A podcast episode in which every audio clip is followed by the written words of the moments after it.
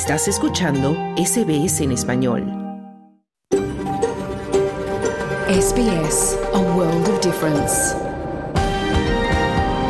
You're with SBS Spanish on mobile, online and on radio. Estás con SBS en español, en tu móvil, por internet, en tu radio. Hola, ¿qué tal? Muy buenas tardes y bienvenido a SBS Audio Australia en Español. Mi nombre es Esther Lozano. Este jueves 15 de febrero del 2024 te saludo desde nuestros estudios en el norte de Sydney, en la tierra tradicional del pueblo Cammeraygal. Y desde Melbourne, tierra del pueblo Orangeri, Noelia Blasco con las noticias. En SBS Spanish reconocemos la conexión continua e inquebrantable de los pueblos aborígenes y de los isleños del estrecho de Torres con sus tierras. Hoy vamos a hablar de los cambios en las leyes de los derechos laborales y nos vamos a centrar en cómo van a afectar para bien a los trabajadores de la llamada economía colaborativa o gig economy en la que trabajan muchos migrantes. Las mejoras no se aplicarán directamente, sino que habrá que pelearlas. Te traemos las voces de los expertos y afectados por estos cambios. Exploraremos además el concepto de masculinidad, sus estereotipos, las creencias aprendidas sobre lo que significa ser un hombre y cómo todo esto afecta a la salud mental de los varones. Todo esto y deportes hasta las 2 de la tarde, pero primero vamos al boletín de noticias con Noelia Blasco.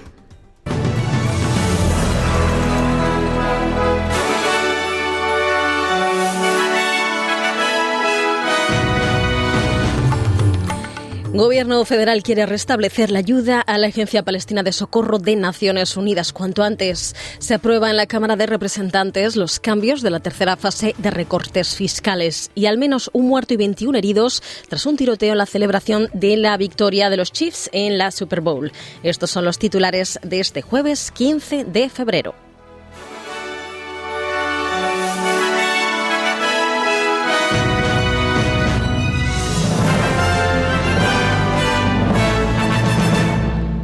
Comenzamos contándoles que el gobierno de Anthony Albanese quiere restablecer cuanto antes la ayuda a la Agencia Palestina de Socorro de Naciones Unidas. La ministra de Asuntos Exteriores, Penny Wong, ha declarado ante una comisión que la ANRA es el eje de la ayuda a Gaza, pero que las acusaciones contra ella son muy graves y no pueden ignorarse.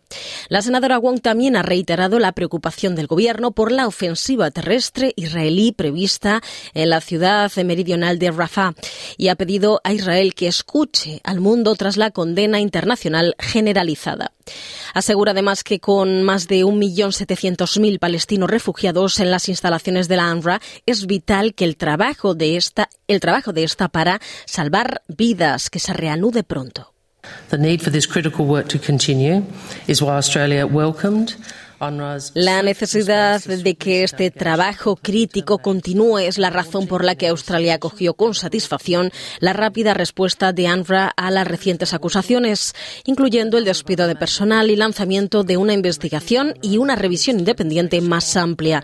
Australia está trabajando ahora con otros contribuyentes para dejar claro a UNRWA que necesita demostrar liderazgo, transparencia y ser responsable para que la comunidad internacional avance unida, Varios países, entre ellos Estados Unidos, Reino Unido y Australia, suspendieron la financiación a la UNRWA después de que Israel alegara que 12 de sus 13.000 empleados en Gaza habían participado en los atentados del 7 de octubre y los cambios introducidos por el gobierno de Albanese en los recortes fiscales de la tercera fase han sido aprobados por la Cámara de Representantes. A pesar de las renovadas críticas de la oposición, la oposición ha atacado al gobierno por lo que considera una decisión de destinar 40 millones de dólares a una campaña publicitaria para promover sus recortes. Pero la coalición apoyó los recortes tras criticar los cambios según los cuales las personas que ganen menos de 150.000 dólares recibirán una mayor rebaja fiscal y las que tienen ingresos más elevados recibirían menos. El primer ministro Anthony Albanese, que ha sido felicitado por el líder de la oposición, Dutton, por su compromiso, ha dicho al Parlamento que hoy es un gran día a muchos niveles.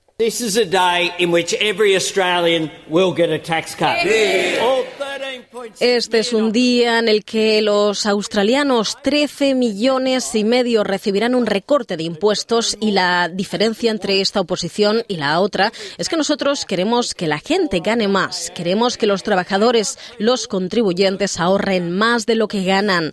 Ellos quieren que la gente trabaje más tiempo por menos dinero, decía. La legislación pasará ahora al Senado cuando se reanude a finales de este mismo mes. Y no se aplicarán sanciones penales a los empresarios que incumplan las nuevas leyes que permitan a los empleados el derecho a desconectar del trabajo.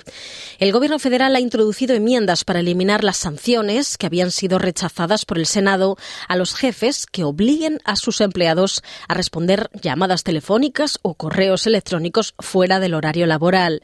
El ministro de Relaciones Laborales, Tony Burke, afirma que cuando surjan disputas sobre el derecho a desconectar, los empresarios y empleados podrán recurrir a la Comisión de Trabajo Justo.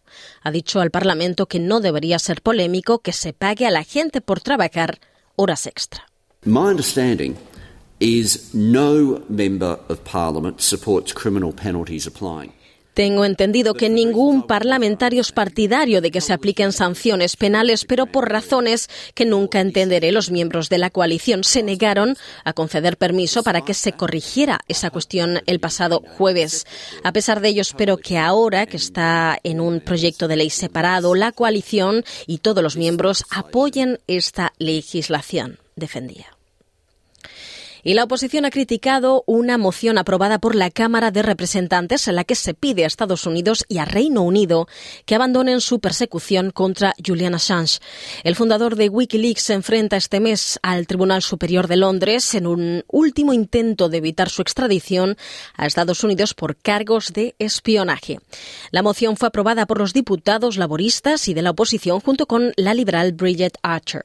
El diputado independiente Andrew Wilk, promotor de la moción, afirmó que Assange ya había sufrido bastante. El ministro de Migración en la oposición, Dan Tehan, afirma que la moción critica a Estados Unidos. The motion wasn't about the length of time that it's taken la moción no se refería al tiempo que ha tardado la justicia en llegar a Julian Assange. Se trataba de criticar a los estadounidenses por defender su derecho a hacer frente a las implicaciones de la filtración de asuntos de seguridad nacional. Tenemos que hacerlo bien. De lo que se acusa a Julian Assange es de filtrar secretos de seguridad nacional y nadie debería consentirlo, decía. Y por otro lado, el primer ministro Anthony Albanese se casa. Esta mañana ha anunciado su compromiso con su compañera Judy Hayden en una publicación en las redes sociales. Anthony Albanese es el primer ministro australiano que se compromete durante su mandato. La pareja se conoció en 2020 en un acto celebrado en Melbourne y ambos compartieron su afición por el equipo de fútbol South Sydney Rabbitohs y más de 25 viviendas han quedado destruidas en el Parque Nacional de Grampians mientras los incendios forestales siguen arrasando el estado de Victoria.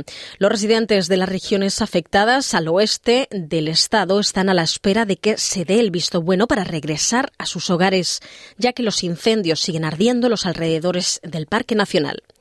Mark Lehman, eh, director general de turismo de Grampians, abandonó su propiedad de, Pomon, de Pomonal el martes y afirma que la pérdida de entre 25 y 30 viviendas en una comunidad tan pequeña es una pérdida enorme. El miembro de los Nationals eh, y diputado federal por Mali en el noroeste de Victoria afirma que es difícil proporcionar una ayuda adecuada en tales circunstancias. Uh, well, I think the Victorian government have now put in relief um, packages for families, which is great, up to $2,200.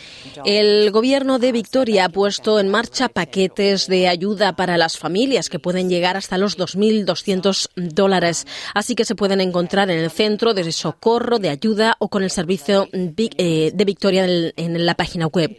Pero sí, ¿cómo pueden recibir ayuda cuando están en casa? Se han quemado o han muerto parte de su ganado. Es una circunstancia realmente trágica, se preguntaba. Y las fuerzas de defensa australianas se encuentran a miles de efectivos por debajo de su capacidad y luchan por contratar y retener a su personal. El jefe de la ADF, Angus Campbell, declaró en una comparecencia parlamentaria que el 1 de enero faltaban más de 4.300 personas, casi el 7% del total. Según Campbell, las tasas de contratación están muy por debajo del nivel necesario para mantener la fuerza, pero Defensa está haciendo la, de la retención y la contratación una prioridad.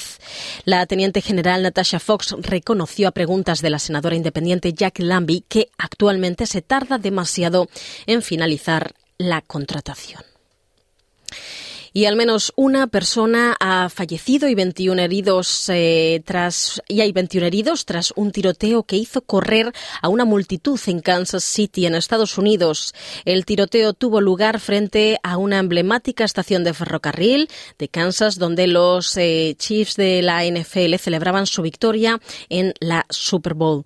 La policía ha informado de que dos personas armadas han sido detenidas y ha confirmado que al menos 10 personas fueron alcanzadas por disparos. Un aficionado de los Chiefs hablaba con los periodistas sobre el incidente de esta manera. All of a sudden, people started crushing forward. Everybody started running. There was screaming. We didn't know what was happening, but this day and age, when people run, you run. De repente la gente empezó a aplastarse hacia adelante unos contra otros, todo el mundo empezó a correr y había muchos gritos. No sabíamos qué estaba pasando, pero en estos tiempos cuando la gente corre, tú corres, no te queda otra. Así que lo rodeé con las manos e intentamos abrirnos paso para que la gente no se nos echara encima. Había una mujer llorando diciendo algo de que habían disparado a alguien. Por supuesto, es difícil saber si es un incidente singular o hay un tirador activo, se preguntaba. Y por otro lado, el Producto Interior Bruto de Japón en el panorama internacional creció un 1,9% en el año 2023, pero el archipiélago asiático va, eh, se vio superado por Alemania como tercera economía mundial debido a la fuerte devastación del yen, mostrando eh, los datos difíciles eh, de, publicados este jueves. Al cambio en dólares estadounidenses, Japón cerró el año 2023 2023 con un PIB nominal de 4,5 billones por debajo de los 4,5 billones de Alemania, según estadísticas publicadas por sus respectivas administraciones.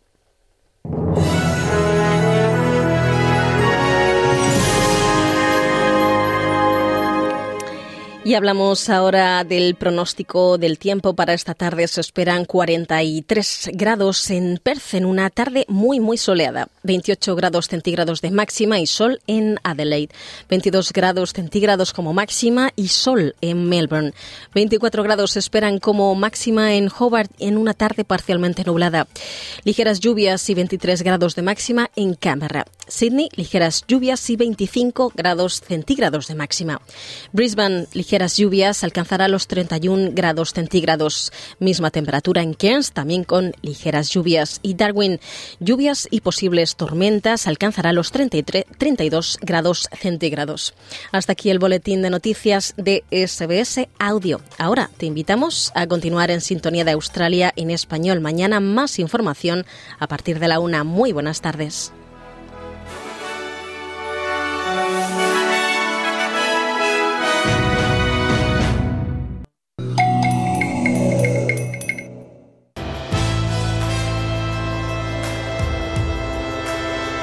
Bienvenidos.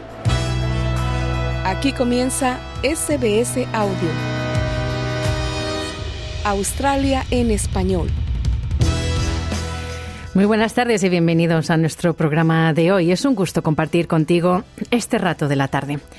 Este jueves 15 de febrero del 2024 vamos a explorar el concepto de masculinidad y sus estereotipos, ya que una encuesta realizada a hombres australianos refleja que una buena parte de ellos aún se aferra a conceptos como la agresividad y la hipersexualidad para definir su identidad lo que está afectando a la salud mental de muchos y además creando problemas de pareja y relaciones sociales. Analizaremos todo esto con un experto en psicología masculina.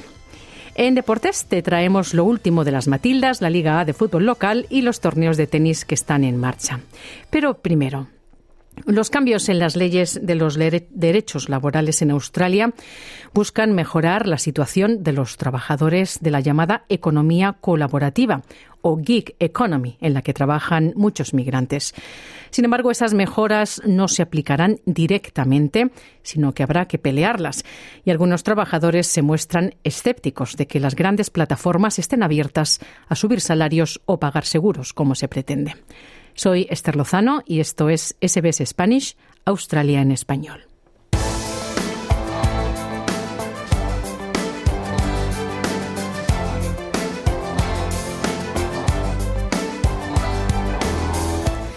El Senado australiano aprobó hace unos días el borrador final de reforma laboral que busca cerrar lagunas respecto a los derechos de los trabajadores. Uno de los cambios más significativos afectarán a partir del 1 de julio a aquellos que trabajan bajo plataformas digitales de economía colaborativa para hacer, entre otros, servicios de reparto y transporte. Estos trabajadores podrán tener protecciones adicionales contra la explotación en el trabajo, con mínimos salariales, tasas por trabajo en fin de semana, jubilación, seguros, etcétera. Se calcula que más de un cuarto de millón de australianos se podrían beneficiar de estos cambios en la ley. Esta mañana conversé con Gabriel Daín, del Centro de Trabajadores Migrantes de Victoria, quien comienza explicando qué es exactamente la economía colaborativa o gig economy, por su nombre en inglés. Sí, los trabajadores de la economía colaborativa son parte de una nueva manera de trabajar en Australia y en el mundo de los últimos quizás 5 a 10 años. Es un modo de, no empleo, pero de trabajo en el cual los trabajadores se suscriben a una plataforma digital a través de la cual reciben trabajo bajo demanda. Y los trabajadores pueden elegir cuándo toman trabajos u horas eh, y la plataforma digital se los ofrece. Los trabajos más comunes que se hacen de este, a través de este método son repartidores, conductores de pasajeros, pero también puede ser intérprete, traductores y otros oficios, y a través de plataformas que conocemos como Uber, Menulog y otras plataformas digitales de ese, de ese tipo. Era Gabriel Dain del Centro de Trabajadores Migrantes de Victoria. El Gobierno afirma que la falta de estándares en torno a los trabajadores por encargo ha contribuido a condiciones laborales inseguras y estima que al menos 13 trabajadores de servicio de reparto han muerto en las carreteras australianas en los últimos años. Por el momento no hay datos disponibles del número exacto de personas que dependen de la economía colaborativa para obtener ingresos. Sin embargo, las tendencias muestran un gran aumento en el tamaño de este tipo de economía en los últimos años y, según datos del Gobierno de Victoria, los trabajadores inmigrantes tienen casi el doble de probabilidades de tomar este tipo de trabajos si se les compara con el resto de la población. Fernando Vargas es uno de ellos. Él es ingeniero civil y vino de Colombia hace un año con una visa de estudiante. Mientras estudia y trata de convalidar su titulación para trabajar como ingeniero, toma trabajos en plataformas de economía colaborativa en Melbourne. Bueno, mira, eh, actualmente como tenemos unas restricciones de horario por tema de visado, eh, yo solamente puedo trabajar 24 horas a la semana. Entonces al día puedo trabajar unas 6 horas, eh, ocho horas, depende de, cómo esté el día y ahí es que no trabajo, pues. Y pues realmente da para vivir, sí da, pero pues solamente te da para pagar las facturas y, un pequeño ahorro pues para más adelante. He trabajado en Uber y realizo de vez en cuando esporádicamente actividades de fotografía. También a través de plataformas digitales. Sí. ¿Qué te hizo decidirte a hacer este tipo de trabajos? Bueno, pues primero quería también tener un poco de control sobre mis horarios, porque digamos que tú sabes que al estudiar, pues muchos empleadores no les sirve que tú estés estudiando a ciertas horas porque necesitan que estés a esa hora disponible para trabajar. Entonces es como una opción alternativa que te permite poder avanzar. Mm. ¿Cuáles son las mayores dificultades que, dirías que tienes eh, con este tipo de trabajos?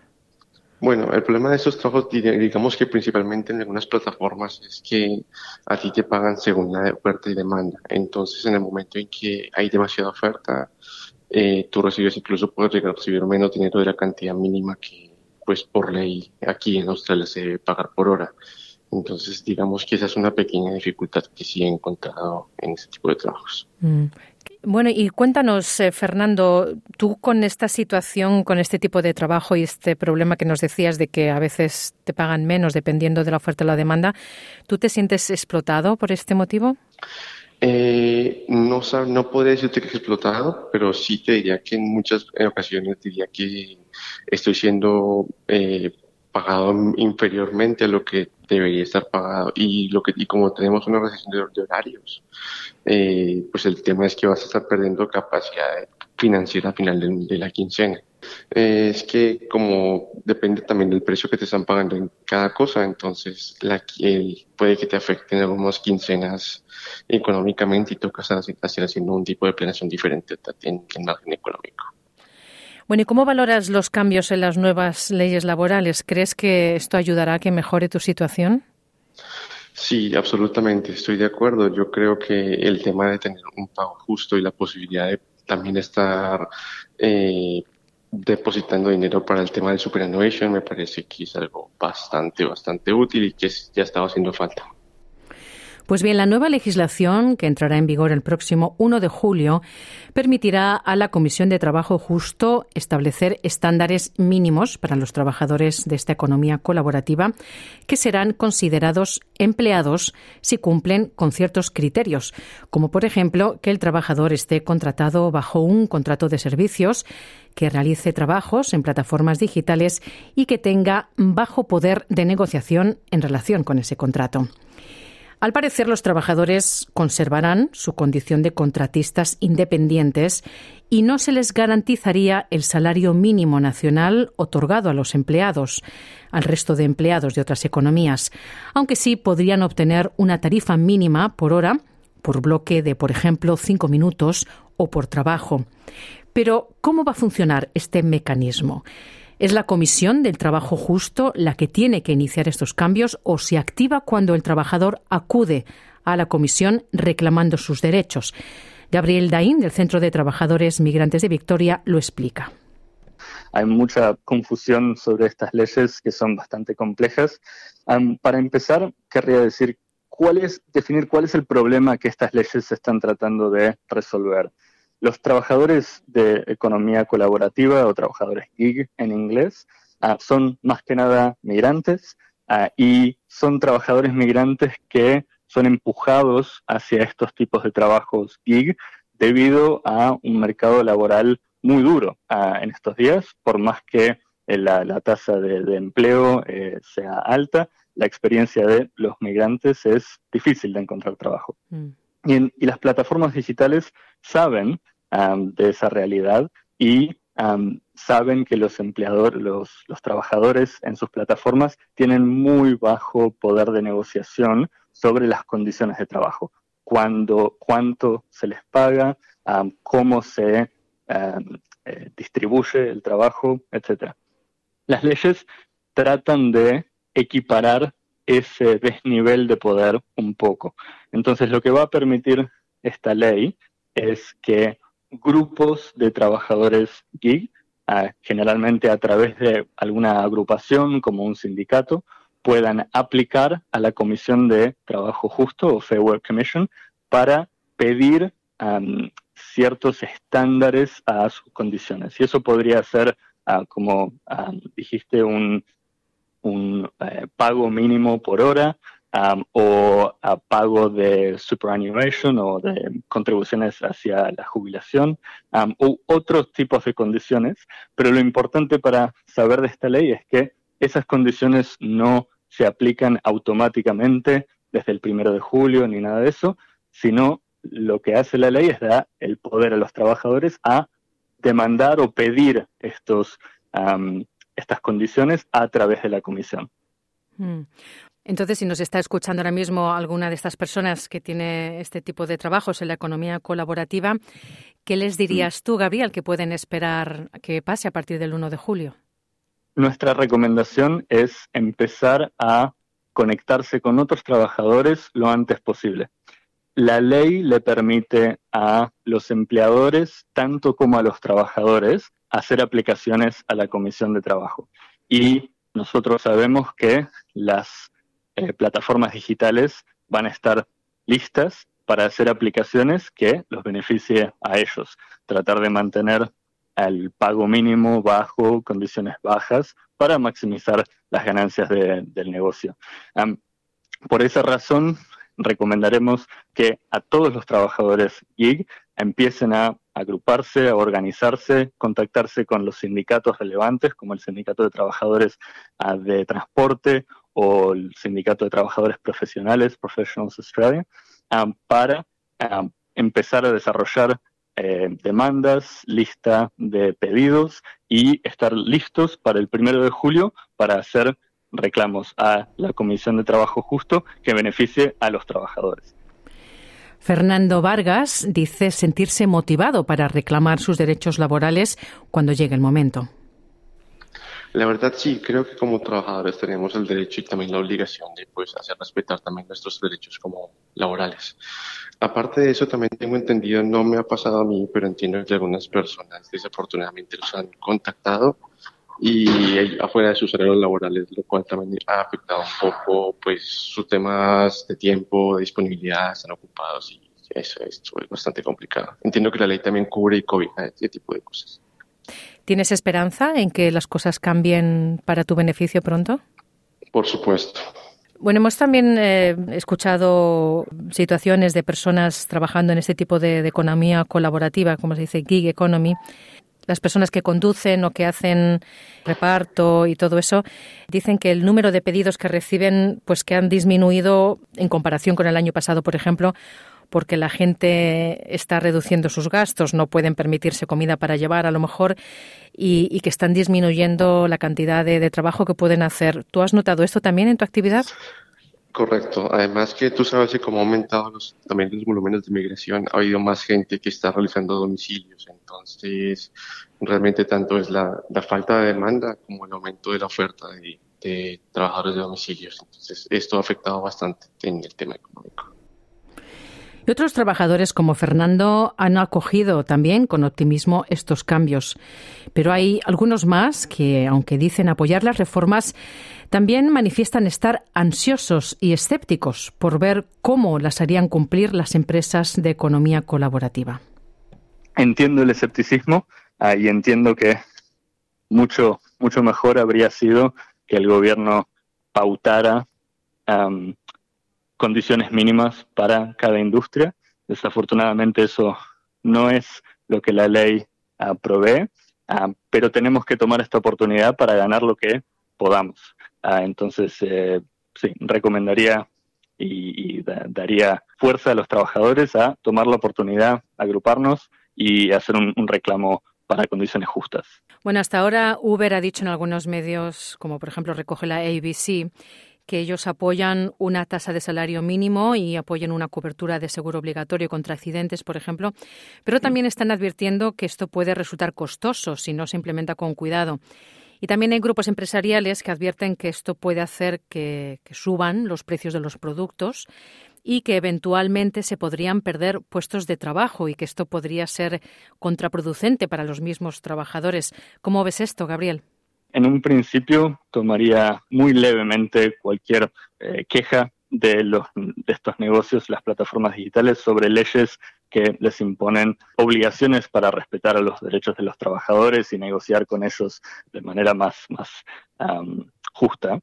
Sobre el impacto que esto pueda tener sobre los precios, me parece que es importante tomar la, eh, la perspectiva del trabajador, el trabajador migrante, que provee estos servicios generalmente por debajo del salario mínimo, en un contexto económico en el cual las rentas están subiendo a nivel récord, que los precios en los supermercados están subiendo a nivel récord y la remuneración a los trabajadores que proveen estos servicios ah, no está subiendo, no está manteniendo el nivel como para que estos trabajadores puedan seguir sobreviviendo en un país con el costo de vida de los más altos del mundo.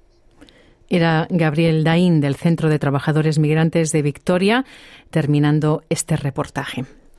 Y si alguien necesita más información sobre estos asuntos, pueden acudir al Centro de Trabajadores Migrantes en su página web, que es migrantworkers.org.au.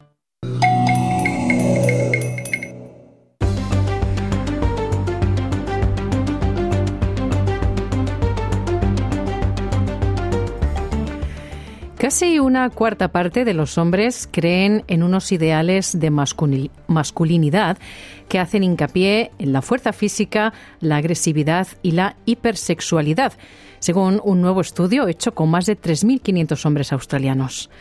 La investigación publicada por los servicios sociales jesuitas también descubrió que los hombres que estaban totalmente de acuerdo con estos estereotipos tenían más probabilidades de haber sido violentos u hostiles con las mujeres y de tener una peor salud mental. Carlos Colina nos trae el siguiente informe.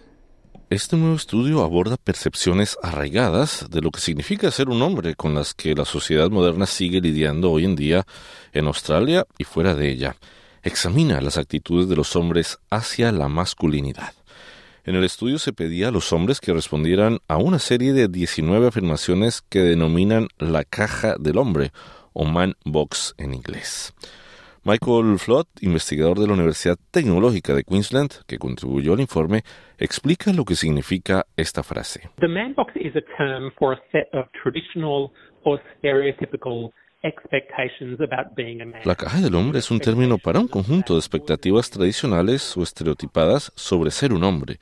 La expectativa de que los niños y los hombres deben ser siempre duros, agresivos, estoicos, que asumen riesgos, heterosexuales, emocionalmente inexpresivos y dominantes. Los investigadores encuestaron a más de 3.500 hombres entre 18 y 45 años de edad en toda Australia utilizando una encuesta en línea y grupos de discusión descubrieron que el 36% de los hombres se sentía presionado por la sociedad para seguir las normas de la caja del hombre. El 24% estaba personalmente de acuerdo con las reglas, lo que significa que alrededor de tres de cada cuatro hombres las rechazaban. Según Michael Flott, el informe contiene buenas y malas noticias.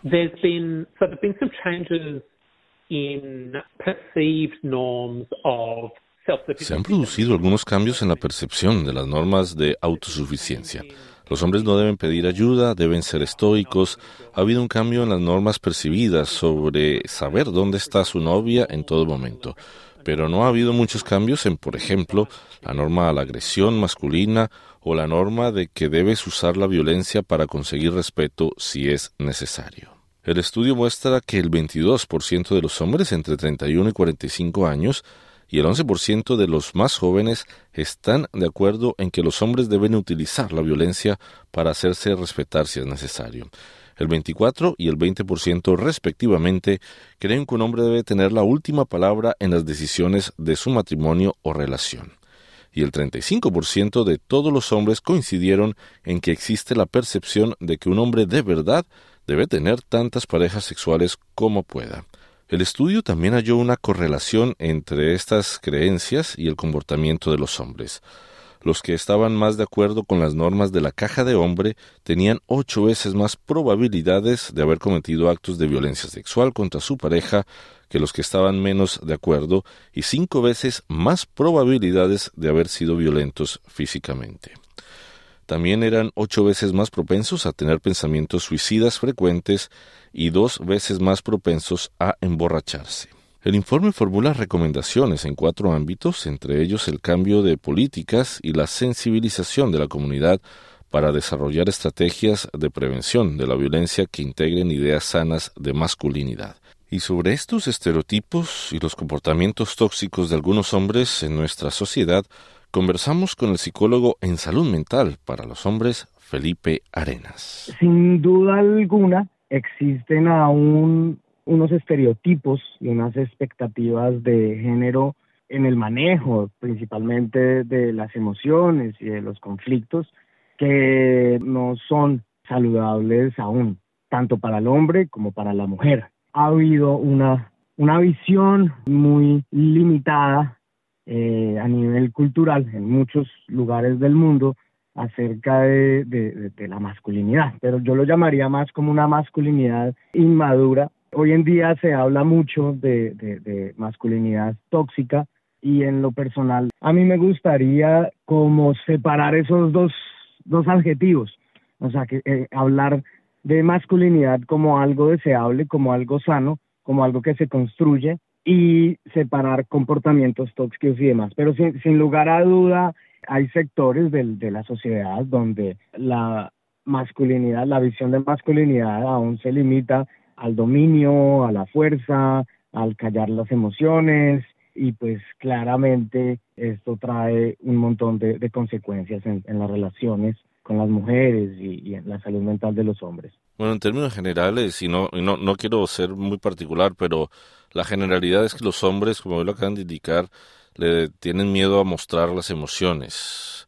¿Por qué sigue una sociedad contemporánea permitiendo, o los hombres siguen permitiendo no expresar sus emociones? Yo creo que estamos en, en un momento de la historia muy importante frente a este tema.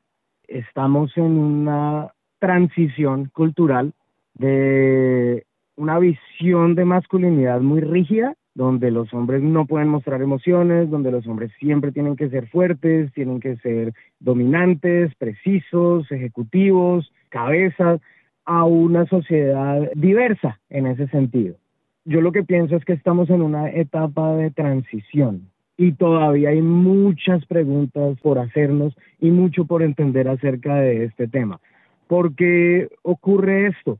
Creo que tradicionalmente se ha concebido ha habido una noción falsa del hombre, como un hombre que no se le ha permitido expresar todo el abanico, todo el espectro de las emociones humanas que existen, desde el miedo, la tristeza, la alegría, el amor y la rabia. Y creo que culturalmente ha habido una limitación donde socialmente se le ha dado más permiso al hombre de expresar únicamente la rabia. Entonces a nivel psicológico lo que ocurre es que todas las emociones se canalizan y se filtran y se expresan de esta manera. Lo que yo encuentro en, terapia es que muchas veces lo que ocurre es que los hombres están tristes, pero no reconocen, hay un tema que se llama anedonia, que es capacidad de identificar y expresar emociones. Entonces el hombre está triste, pero no tiene la, la educación emocional para reconocer su tristeza, por razones culturales, por crianza, porque en su entorno familiar no se le enseñó y no se le permite. Y entonces esto se expresa a través de rabia. La tristeza se expresa a través de la rabia, el estrés a través de la rabia y demás. Entendiendo no la rabia, porque la rabia es una emoción sana, más bien entendiéndose como agresividad. Mm. Bueno, precisamente me quiero enfocar en tu experticia trabajando con hombres. ¿Qué tanto esto también se puede vincular a los inmigrantes, a los hombres inmigrantes? No sé si has tenido la experiencia también de ver un poco la situación del comportamiento de los hombres hispano-latinoamericanos. Bueno, sin duda alguna la, la cultura eh, latina tiene muchísimo de esto.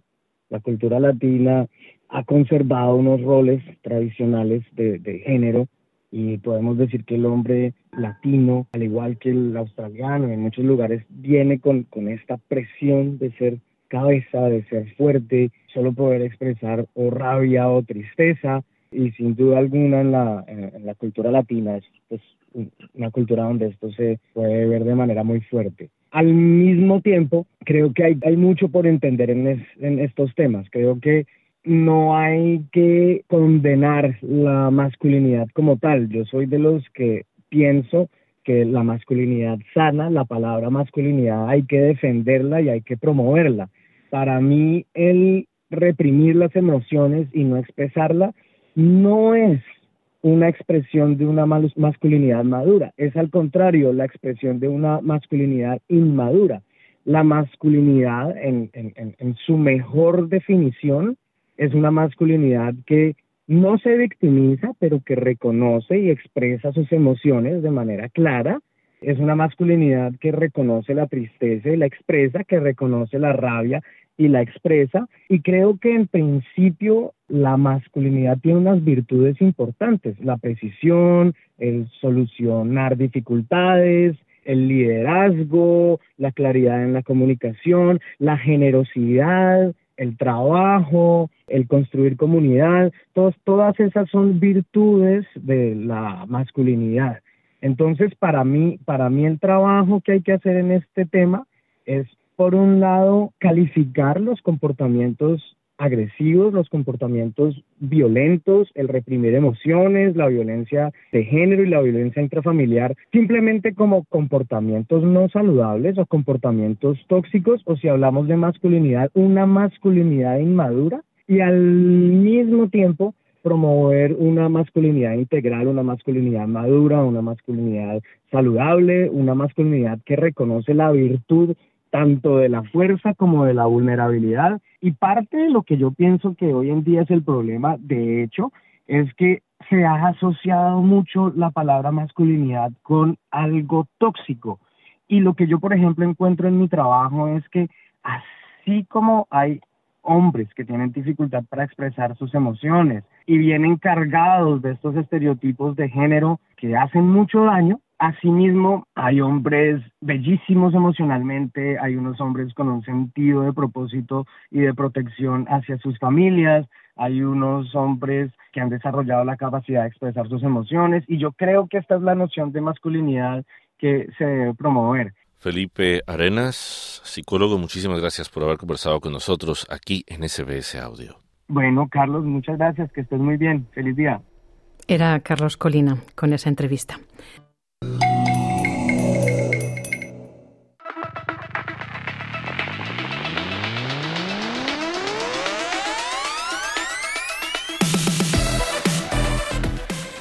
Ya llegamos al tiempo de los deportes y ya está con nosotros en la línea nuestro compañero Juan Moya. Hola Juan, ¿qué tal?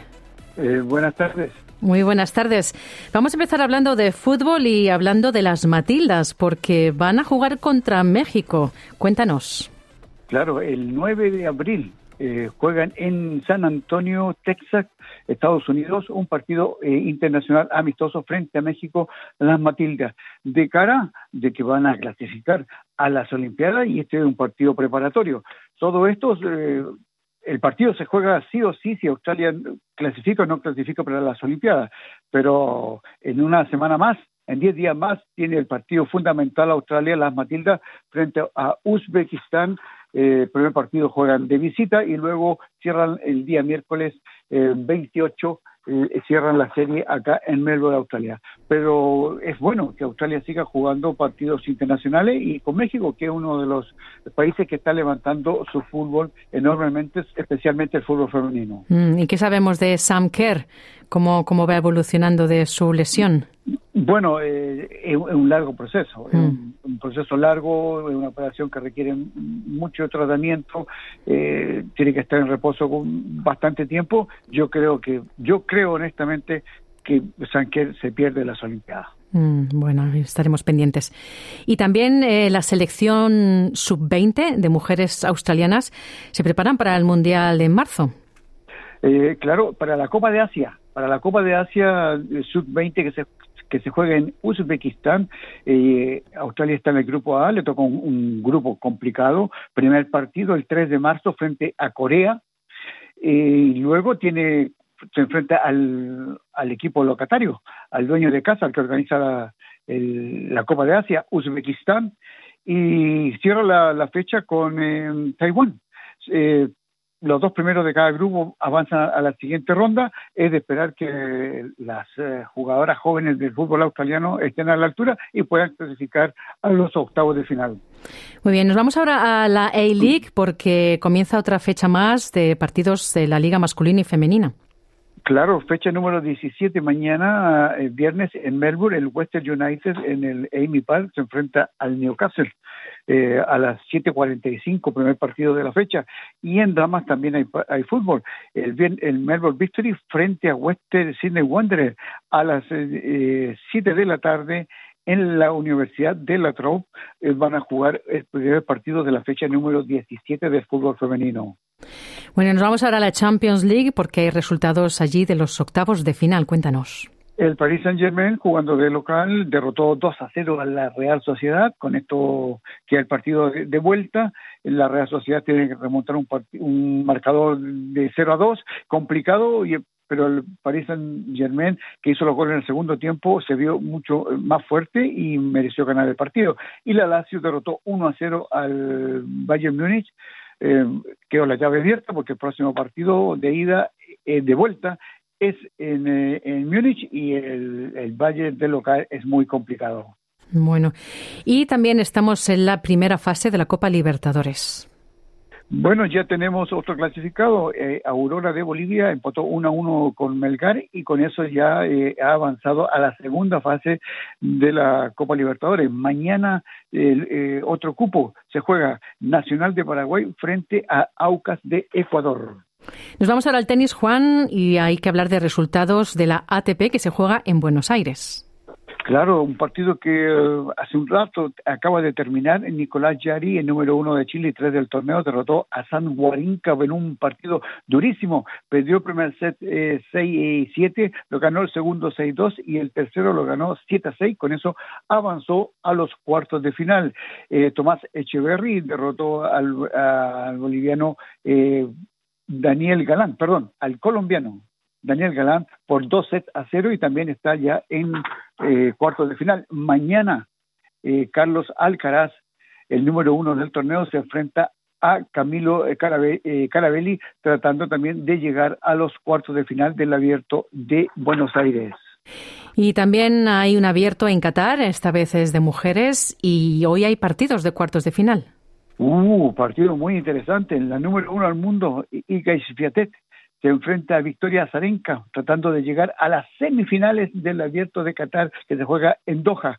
Eh, otro partido importantísimo, la número tres del torneo, eh, Elena Rivaquina se enfrenta a Leila Fernández, eh, también tratando de llegar a semifinales, y Naomi, Naomi Osaka frente a Carolina Pliskova, una de ellas avanzará a semifinales del abierto femenino de, Doha. Y hay que hablar de Rafael Nadal, Juan, porque bueno, ahora es embajador del tenis de Arabia, Saudita. Ha sido bueno un papel muy criticado por el mundo del deporte y también por el mundo de la de, bueno socialmente también se le ha criticado, sobre todo en España. Y va a dar una entrevista para explicar qué, qué podemos esperar. Bueno, él dice que, no cree que, Arabia Saudita lo contrató para borrar, lavar su imagen. Él piensa que hay mucho que hay que desarrollar, también sabe que hay muchos problemas en Arabia Saudita y espera, espera que todo eso, siendo el embajador del tenis, pueda ir mejorando y, y va, y se, ha indicado de que si las cosas no andan bien, él va a ser el primero en reconocer que se equivocó. Indudablemente que la sensación que hay en el ambiente es que, que todo se compra con dinero. Y Rafael Nadal también ha, ha sido eh, vencido por el dinero. Él no, no, no sé, no, no, yo creo que no necesita más dinero. Hmm. Con todo lo que ha ganado es suficiente. Indudablemente que la entrevista también va a hablar de su posible retiro, de la paternidad, de sus lesiones. Eh, también va a hablar de Carlos Alcaraz, que es el número uno de España y que si sigue por el buen camino tendrá que ser el número uno del mundo, pero lo mayor es producto de ser embajador de Arabia Saudita, donde Arabia Saudita ya sabemos todo lo que ha logrado ha sido a través del dinero. Sí, bueno, un país que además no respeta los derechos humanos en muchos niveles. Bueno, vamos ahora al ciclismo, Juan, porque la vuelta de Andalucía se tuvo que cancelar. Hay protestas en España. ¿Qué está pasando? Claro, se cancelaron las tres primeras etapas porque los agricultores eh, eh, tapaban las calles, habían protestas y no se pudo realizar la, competencia. Se espera que se reanude mañana eh, la competencia. De seis etapas van a quedar en tres. Viernes 16 de febrero una contrarreloj en Jaén. Luego el día sábado se va a correr la segunda etapa en Córdoba, pero la tercera etapa la tienen planificada para el domingo. Todo depende de la situación, cómo se está dando en, eh, el ambiente con las protestas de los agricultores y si no se requiere eh, más dotación policial, se podría realizar la etapa eh, final. De lo contrario, solamente quedaría en dos etapas una competencia que estaba programada para seis días queda Andalucía, Ruta del Sol. Pero la situación de los agricultores es bien compleja y bueno, no se pueden realizar y no poner y, indudablemente hay que evitar poner en riesgo a los agricultores, a la policía y a los ciclistas. Mm, bueno, estaremos pendientes de qué pasa. Pues muchísimas gracias, Juan, por toda la información deportiva. Buenas tardes, buena suerte. Dale un like, comparte, comenta. Sigue a SBS Spanish en Facebook.